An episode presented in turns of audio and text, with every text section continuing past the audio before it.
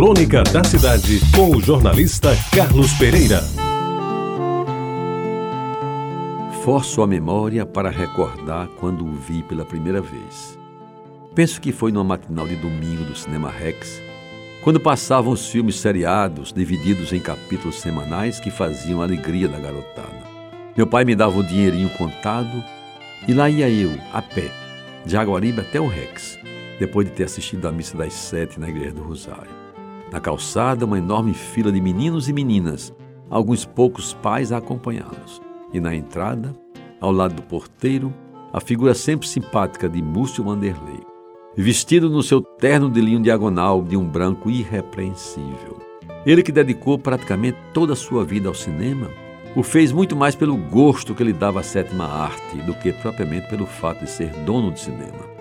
Assistia quase todas as fitas, e gostava de se reunir com amigos para comentar os últimos lançamentos. Quando não raro, emitia opiniões abalizadas sobre a qualidade do que era exibido.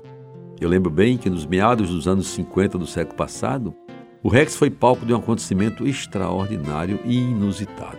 Foi o lançamento em circuito nacional do famoso filme Rock Around the Clock, com as pioneiras guitarras elétricas de Bill Haley e seus cometas.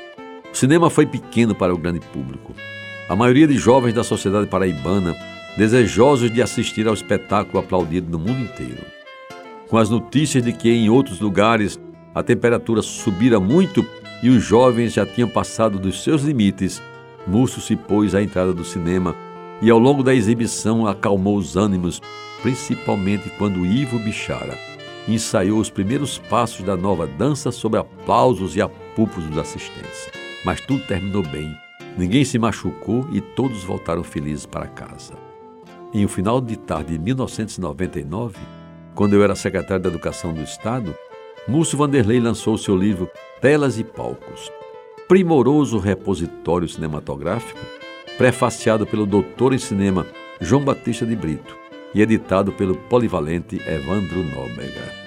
Na ocasião, cheguei a dizer algumas palavras que, a par de serem de louvor ao autor pela contribuição que dava ao acervo cultural da terra, eram também de lembrança e saudade dos filmes de antigamente.